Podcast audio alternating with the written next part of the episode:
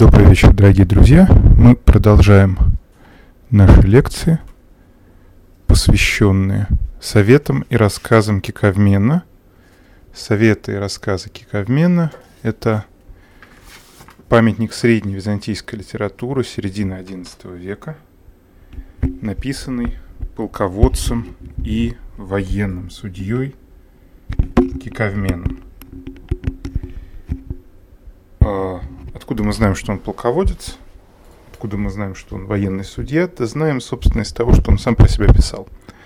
Причем из того, что он сам про себя писал в своем произведении «Консилия от наррационно. Советы и рассказы по-русски». Переводил его Геннадий Григорьевич Литаврин. И а, в нашей лекции сегодняшней, в нашем выступлении мы пользуемся текстом издания 2003 года. Я буду на странице говорить. А, мы рассматриваем с вами ту часть труда Киковмена, которая называется «Советы Василевсу», «Советы императору». Зачем вообще эта часть нужна? Часть эта нужна для того, э, чтобы человек, читатель Киковмена, если он вдруг паче чаяния или наоборот в соответствии с чаянием займет византийский престол – чтобы он смог, используя эту часть труда Киковмена, эффективно управлять государством. То есть, как я уже говорил раньше, много раз Киковмен дает такое саммари, выжимку секретов византийского лидерства. И вот саммари от саммари, выжимка из выжимки этого как раз является вот эти вот советы Василевсу. Но, как мы с вами уже узнали прочитав в предыдущих двух лекциях эти советы, вообще говоря, секретов непосредственно лидерства не так много. Там в некоторых местах иногда бывает какая-то формула, иногда бывает какой-то набор качеств, необходимых правителю. Вот у нас сегодня, в частности, будет про набор качеств. Но в основном это очень конкретные практические вопросы, которые имеют отношение к реалиям XI века. Первый пункт, про который мы с вами говорили, про который была отдельная лекция, это Э, про инфляцию чинов в Византии и о том, как не стоит, чем должен руководствоваться император, раздавая придворные должности. Это, про это у нас была отдельная лекция. Вторая лекция у нас с вами была замечательная про военных и стратиотов, как император должен себя вести с солдатами, сколько солдаты должны получать зарплаты – и, э, в частности, как византийцы относились к тому, что солдаты переходят на сторону противника. Да? В прошлой лекции мы с вами достаточно подробно говорили про то, что к этому византийцы относятся нормально, и, собственно, поэтому Киковмен советует императору платить солдатам зарплату вовремя, чтобы они, даже если перейдут, не дай бог, на сторону противника, потом, во время изменившихся обстоятельств судьбы, с этой стороны противника перешли обратно сторону императора, на сторону читателя Киковмена. Вот такие замечательные советы э, дает э, генерал Киковмен императору. И закончили мы с вами на очень интересном моменте на иностранцах. Киковмен жестко, предельно жестко предостерегает э, своего читателя от того, чтобы давать иностранцам какие-то высокие придворные должности – и советует просто давать им одежду и несколько золотых монет. Этого мол, будет достаточно, потому что иначе э, все ромейское государство с точки зрения Киковмена придет в упадок. Такое, ну, если угодно, национализм э, демонстрирует Киковмен – в параграфе, это у нас с вами параграф 81, страница 295-297. У, в издании Литаврина там греческий, вы увидите русский текст. Они следуют фактически параллельно. И э, вот Киковмен всячески предостерегает, э, чтобы ни в коем случае даже самых важных иностранцев, гвардейцев, варягов, самых доверенных или кавалеристов франков не возводили в ненужные достоинства. И э, дальше, чтобы подтвердить э, свои выводы, он рассказывает. То есть я читаю сейчас текст Киковмена, он рассказывает примеры из жизни. Вот эти вот примеры из жизни мне больше всего нравятся, не самые живые, потому что он э, семейную историю здесь приплетает. Вот что пишет э, Киковмен. «Мой дед не курица дельфин, немало потрудившись для империи, стал дукой, то есть руководитель военных сил в Эллады, в награду самодержцев за верность. Власть этого дуки он получил пожизненно посредством выдачи диплома, как и право руководства эскувитами Эллады, то есть воинским еще одним подразделением.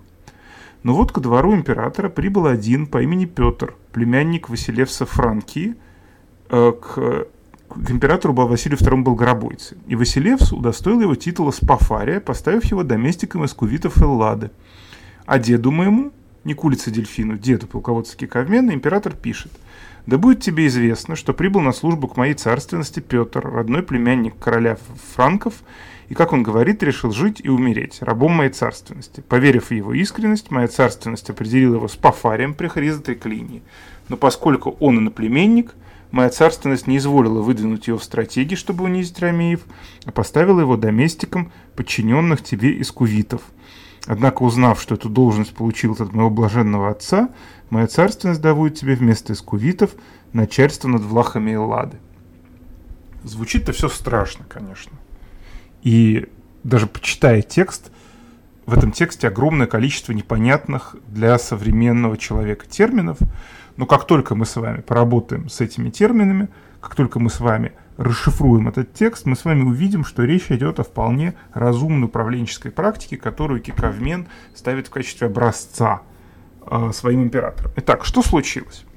Дед Киковмена, Никулица, по прозвищу, с говорящим русским прозвищем Дельфин, э, послужил, э, занимался военной службой и получил диплом который давал ему право на руководство воинскими силами Эллады. Дука Эллады стал военным руководителем Эллады. Это область Византии на территории современной Греции. Северный Пелопоннес. Там располагалась византийская Эллада, и таким образом он получил не просто должность, но еще и причитающиеся за нее выплаты. Вопрос, выполнял ли он по факту, непонятно. Помимо этого, он получил руководство над э, воинскими частями эскувитов – расквартированными тоже в Элладе.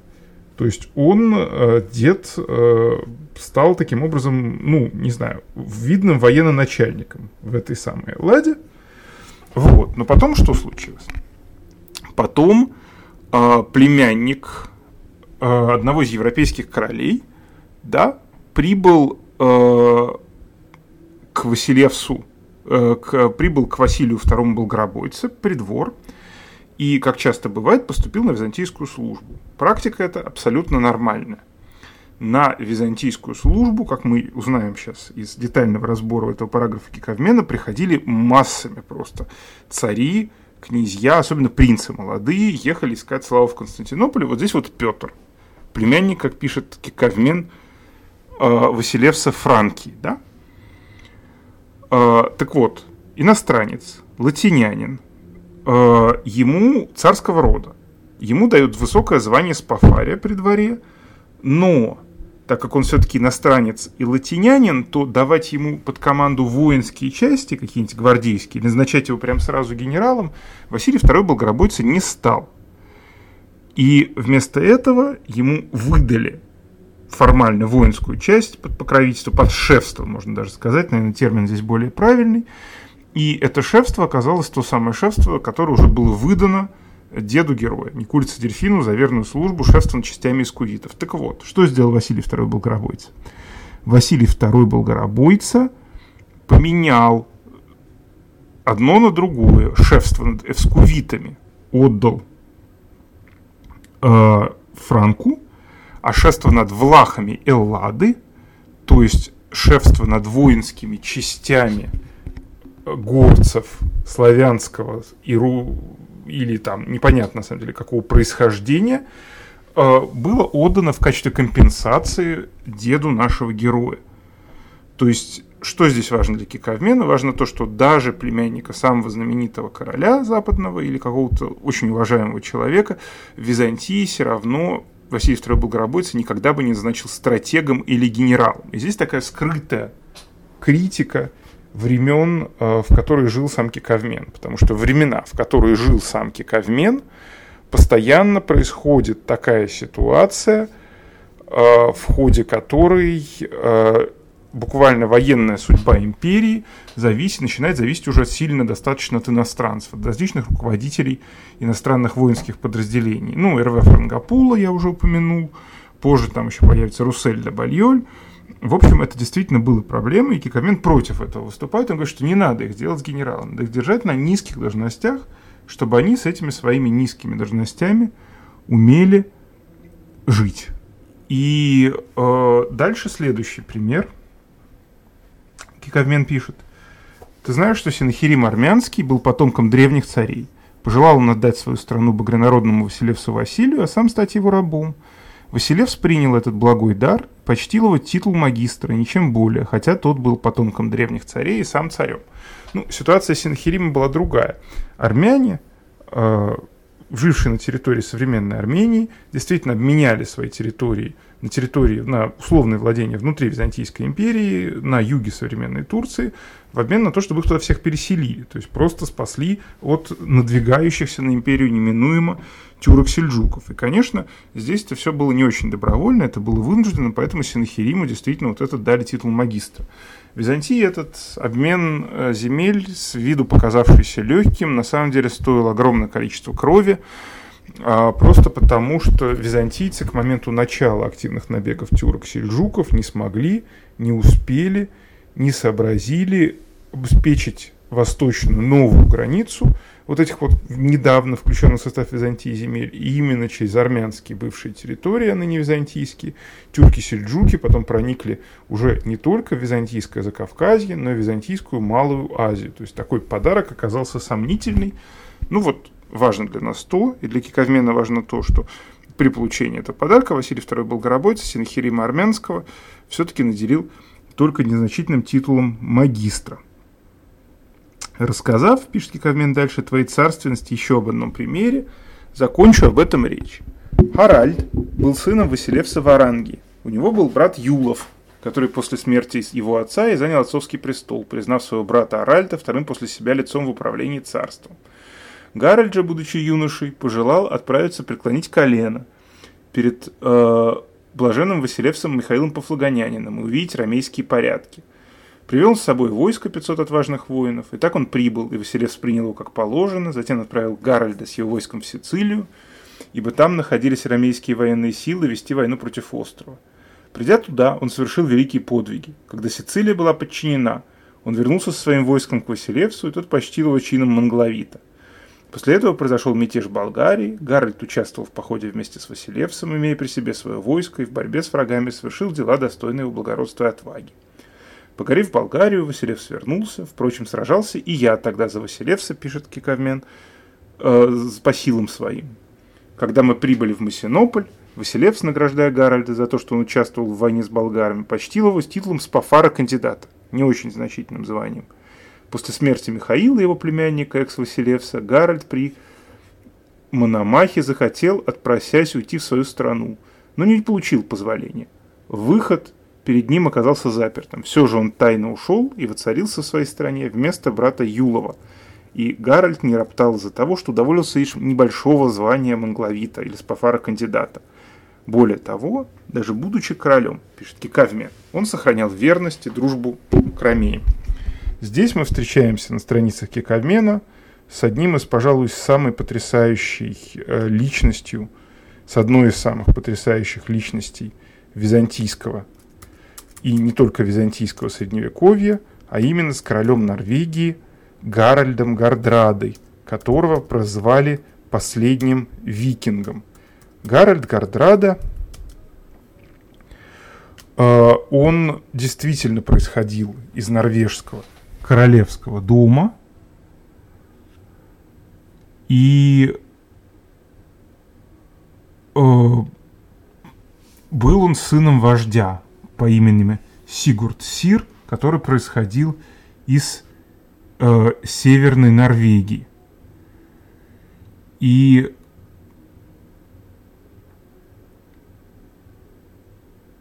в итоге Э, в, во время борьбы за власть э, в Норвегии королем Норвегии стал Олаф Юлов, действительно полубрат Гарольда, Однако, к сожалению, в битве при Стиклестате в 29 июля 1030 года противники короля Гарольда и противники Улафа, Юлафа, Юлафа, Юлафа убили, а Гарольда 16-летнего был, он, к сожалению, ранен. После этого Гарольд Гардрада бежал к своим родственникам на территорию Киевской Руси, и там был принят при дворе Ярослава Мудрого. Считается по легенде, что там же при этом дворе Ярослава Мудрого он влюбился в дочь Ярослава, э,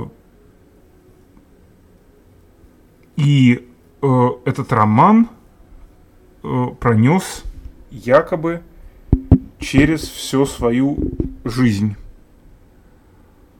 Э, когда ему исполнилось 20, то есть через несколько лет, он отправился на службу в Константинополе. Дальше происходило все то, о чем пишет Киковмен. То есть Гарольд, не претендуя ни на что больше, вместе со своей небольшой дружиной викингов, участвовал в кампаниях. Причем участвовал в очень важном качестве. Участвовал он именно в качестве э, десантника. Э, чем занимались викинги? Почему их, допустим, отправили воевать против Сицилии? Дело в том, что они могли воевать как на кораблях, так и на суше. Быть и тяжелой пехотой, и одновременно морской пехотой. То есть так же, как и франки, викинги исполняли роль такого спецназа. Э, в итоге э, он не только отправился, не только воевал на Сицилии, но даже написал несколько стихотворений. Я вот по-русски помню одно из них. «Мой корабль плавал в килем в круг Сицилии, рыжая и ражая рысь морская рыскала». То есть вот этот вот Гарольд Гардада действительно служил в Сицилии, э, был награжден незначительным византийским званием Монглавита, позже принимал участие в подавлении болгарского восстания и был, получил еще одно небольшое византийское придворное звание, а также большие суммы денег. И э, в конце концов даже успел поучаствовать, даже чуть не в Иерусалиме. Успел побывать. Э, в 1041 году э, викинг э, Гарольд Гардрада, как положено викингу, оказался участником заговора и борьбы за власть. И э, ему грозила на самом деле смертная казнь Византии – за борьбу против э, императора Михаила V, однако сам Михаил V оказался свергнут престола, и в итоге Гарольд обрел свободу, сбежав из Константинополя и, по легенде, даже преодолев цепь, которая, был, которая переделивала, которая заграждала пролив э, Босфора. В 1042 году он вернулся в, на Киевскую Русь. Он благополучно женился на своей любимой дочери э, Ярослава Мудрого, которую английская традиция называет Элисив. И после этого вернулся с честью в Норвегию, победил там всех своих врагов и в итоге в 1066 году э, решил принять участие в борьбе даже за английский престол, и в этой борьбе, в битве при Стэнфорд-Бридже, он все-таки погиб. Вот такая не самая простая, не самая очевидная и не самая легкая судьба человека, которого не безосновательно – в истории называли последнего викинга. Что для нас важно с этим самым последним викингом? И причем здесь Кикавмен? Важно то, что этот самый последний викинг произвел на нашего Кикавмена глубокое впечатление. Почему? Потому что Кикавмен пишет о нем очень хорошо. Он так ни об одном из иностранцев не пишет. Смотрите, что он пишет. Гарольд не роптал из-за того, что удостоился лишь ранга манглавита или спафара кандидата. Более того, даже будучи королем, он сохранял верность и дружбу к ромеям. То есть Киковмен показывает нам, что скромный человек сумел свою скромность и адекватность сохранить и после того, как стать королем. И это такой хороший пример. Это хороший иностранец по киковмену. Вот он так себя ведет. И правильные императоры тоже ведут себя с ним хорошо и награждают его соответствующим образом. Вот. Такая история достаточно долгая. Это у нас был параграф 81, страница 301. Мы с вами идем дальше. Мы идем к параграфу 82. И параграф 82 у нас резкая перемена мест, перемена темы прямо. О чем Киковмен честно говорит. Параграф называется просто «О другом», «О важном». Не вздумай, я цитирую, наживаться ни за счет своей столицы, ни за счет лежащих за стенами подвластных тебе земель, ни за счет войска. Напротив, будь для всех отцом, и все преданно будут служить тебе. Иное посоветовал багрянародному государю Василию негодный старец, стремившийся к его низвержению. Он говорил, держи войско в бедности. Действительно, тогда войско возненавидит тебя, а вернее поднимет против тебя восстание. Ведь не с бессловесными тварями ты имеешь дело, а с разумными людьми, размышляющими и понимающими, благо они получают или зло. Поэтому нужно, чтобы власть твоя поступала и действовала со страхом Божьим. Стратиотам пусть не задерживается их руга, синклитикам и другим горожанам также. Каждый делом своим, как было исконь установлено, будет служить тебе без ропота. Земли, подвластные тебе, пишет Гиковмен, пусть не знают ежедневных налоговых надбавок и ревизий, непривычных и невиданных измышлений, и они не осложатся от тебя.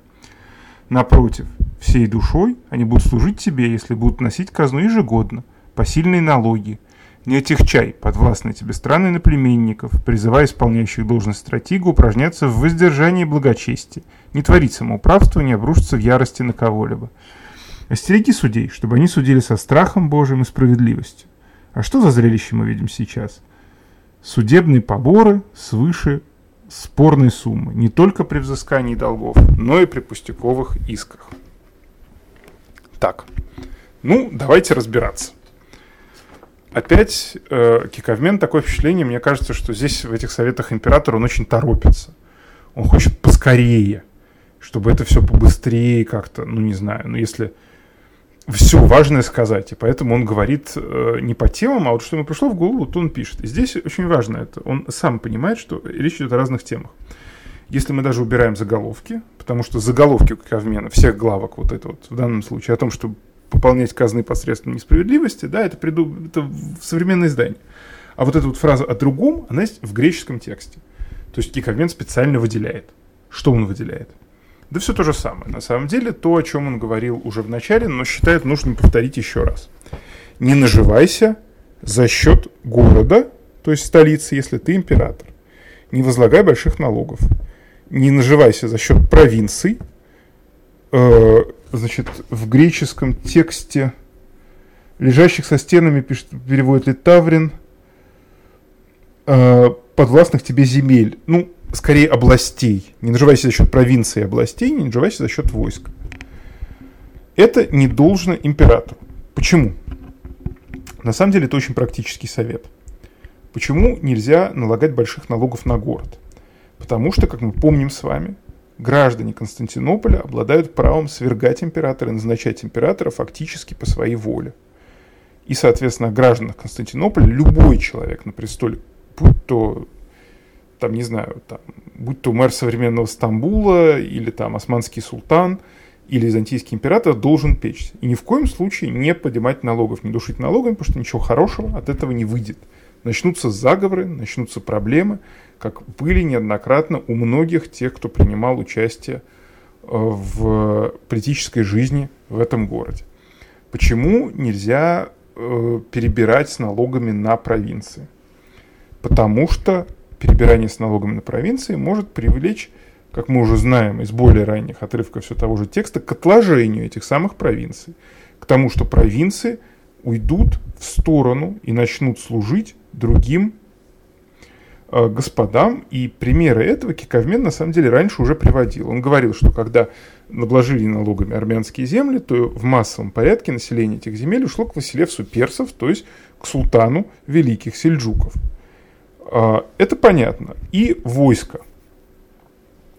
С войском здесь интересно, потому что здесь у нас есть некий негодный старец, который советует багрянародному государю, все тому же Василию Болгоробойцу, держи войско в бедности. Понимаете, в чем дело? Когда державой управляет мощной рукой единовластный монарх, сильный лидер, как Василий II, то держание войска в бедности – это способ предотвратить заговоры, и у Василия II были основания опасаться заговоров, против него поднимались неоднократно военные восстания. Но вот эта вот заповедь держания войска в бедности, оно привело к тому, что войско возненавидит тебя, пишет Кикавмена, вернее, поднимет восстание против тебя, и э, такого случалось очень много раз. Кикавмен такое лично наблюдал э, в своей жизни неоднократно – и э, Киковмен предостерегает полководца и э, императора того, чтобы возвышаться и чувствовать себя каким-то сверхъестественным человеком. Ведь не с бессловесными тварями ты имеешь дело, пишет он, а с разумными людьми, размышляющими и понимающими, благо ли они получают или зло. Поэтому нужно, чтобы власть твоя поступала и действовала со страхом Божьим. Страх Божий в сердце человека по Киковмену должен быть, и у правителя в сердце страх Божий должен быть еще более, чем у кого другого. Стратиотам, пишет Киковмен, пусть не задерживается их руга, как и синклитикам и другим горожанам. Синклитики здесь члены Сената, Синклита, Совета Императора, люди, носящие придворные э, звания. Горожане здесь – это городская элита, которая тоже получала милости от щедрот императорского двора.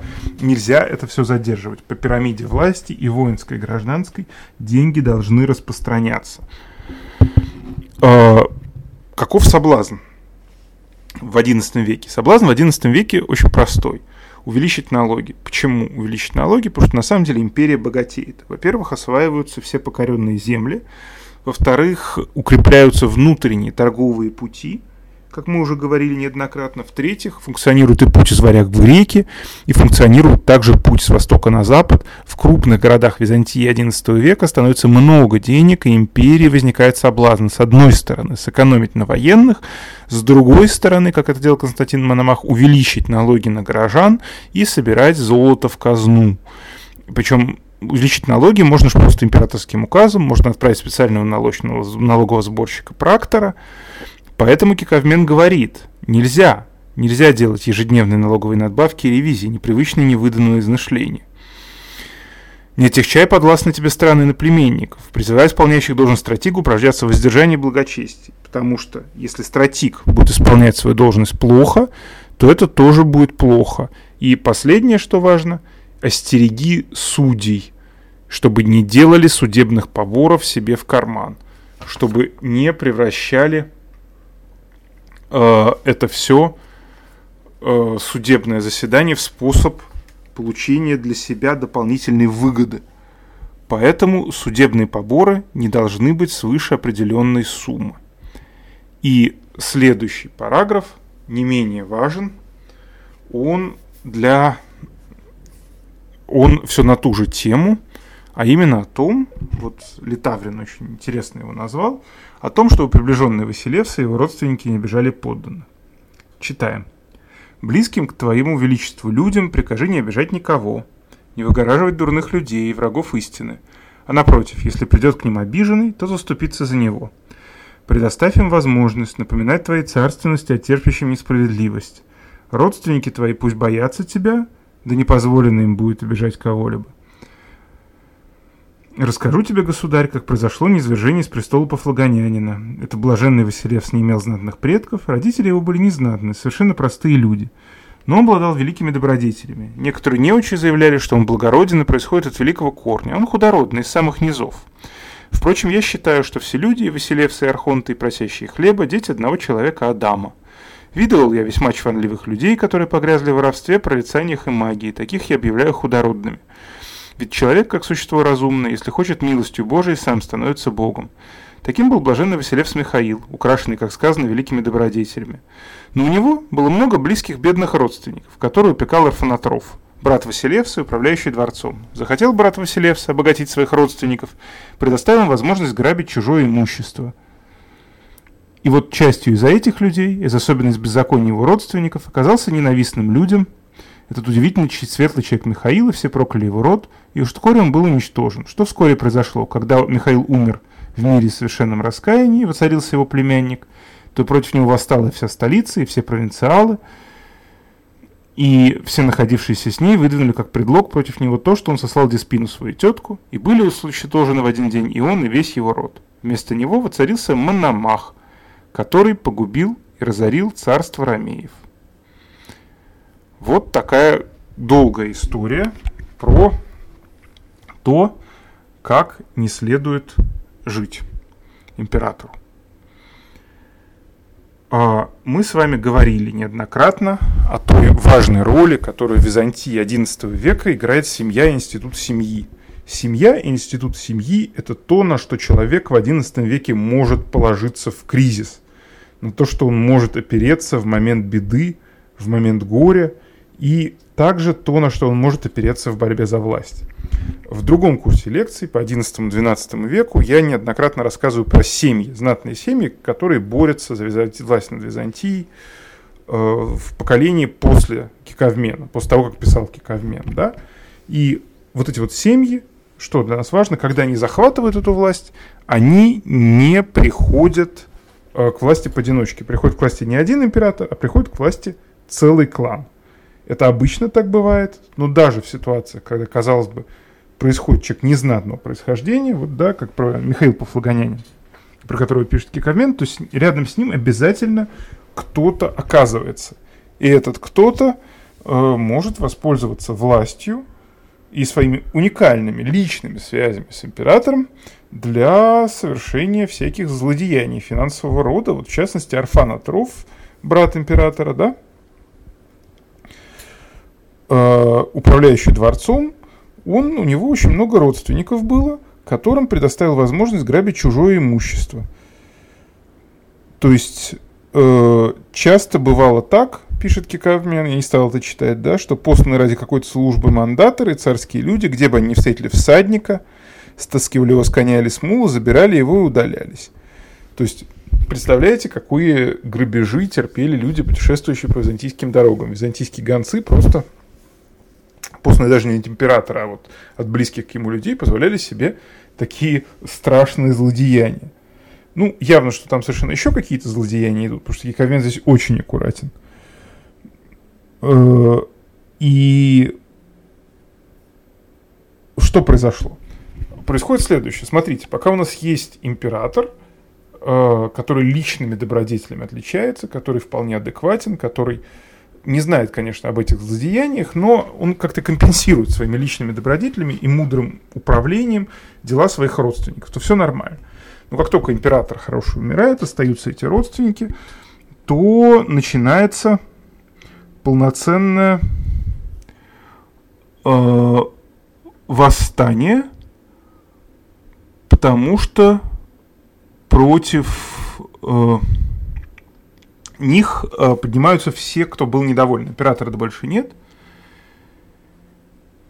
И э, в итоге поднимаются, вот здесь вот отличная формула для восстания описания византийского датки Ковмен, полис и эксаксо.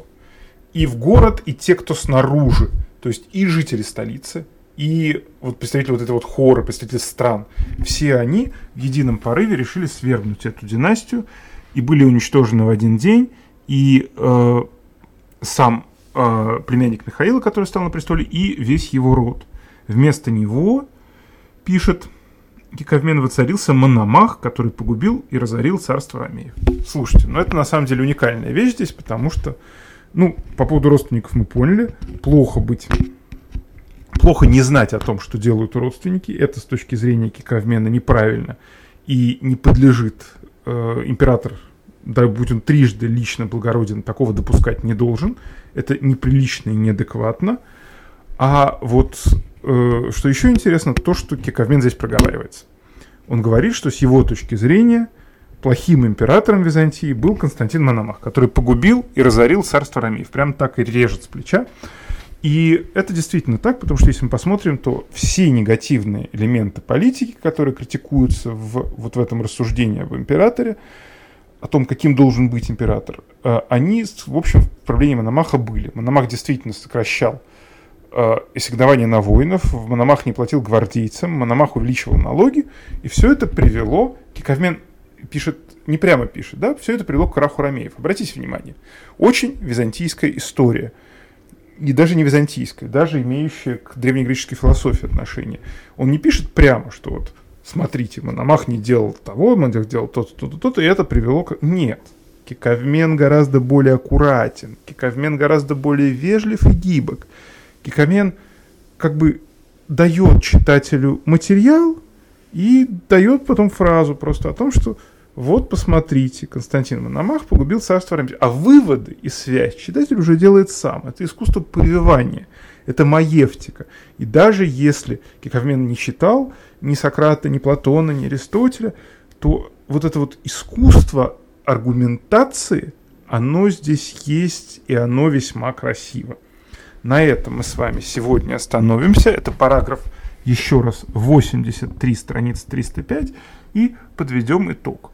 Ну, начнем мы с того, что мы сегодня во время лекции разобрали положение знатных иностранцев при дворе, о том, э, разобрали о том, как, э, кого Киковмен считал правильным иностранцем, и пришли мы к выводу о том, что правильным иностранцем для Киковмена был Гарольд Гардрада, король Норвегии, последний викинг, потому что он был скромным и на византийской службе, и позже став королем, тоже эту скромность сохранил.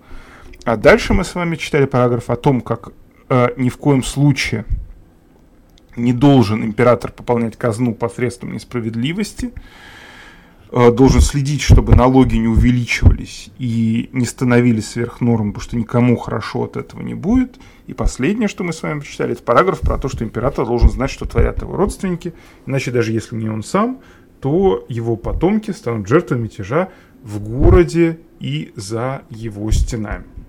Вот такая часть советов и рассказов Киковмена – а в следующий раз нас с вами ждет весьма интересное э, повествование о том, каким должен быть все-таки император. То есть вот Кикармен сказал, что Константин Мономах был плохой император, негодный. А кем должен быть годный император, мы с вами узнаем в следующий раз. Спасибо.